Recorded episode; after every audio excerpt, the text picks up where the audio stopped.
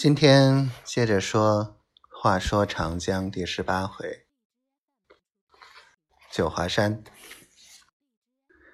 九华山的寺庙以甘露寺、东崖寺、万年寺、指源寺规模最大，号称九华四大丛林。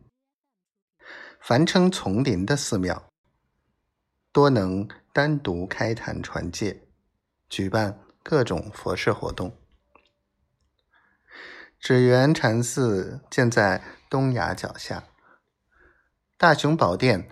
高耸于台地之上，向着肉身宝殿，而它的山门却迎向九华街，面朝人流来向。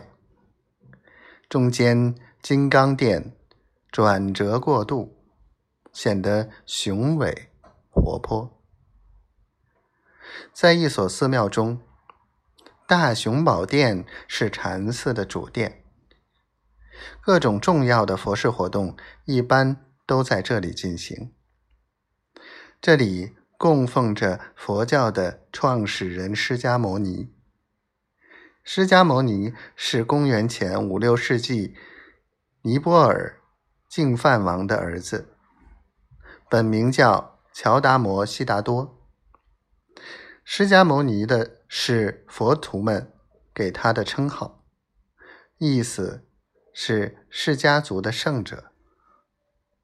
释迦牟尼生于公元前五百六十五年，大体与我国的孔子同时。他二十九岁时，放弃了王宫舒适的生活，进雪山修道，最后在菩提迦叶树下悟道成佛。在大雄宝殿内的两侧，默默站立着十八位罗汉。除了常随释迦传教的十六个弟子外，一个是为这十六个弟子写传记的法注记的作家，斯里兰卡的庆友尊者；另一个则是。法注记的中文译者，人们比较熟悉到西天取经的唐玄奘。万年寺又叫百岁宫，建在东崖之巅。明朝万历年间，有一位名叫无暇的和尚，云游天下，来到九华山。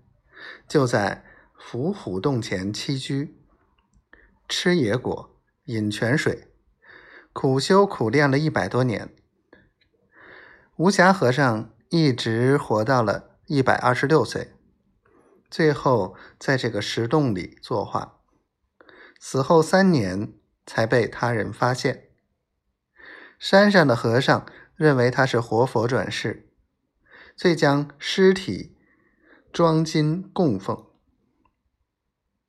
崇祯皇帝封他为应身菩萨，在百岁宫的肉身殿里供奉着无暇和尚的装金肉身。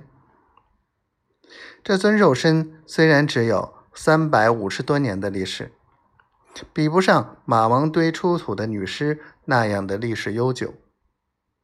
但它却是常年置于空气之中而不腐。无暇和尚的肉身，在十年浩劫中被一位老和尚冒着生命危险保存下来，现在是九华山唯一的一尊肉身。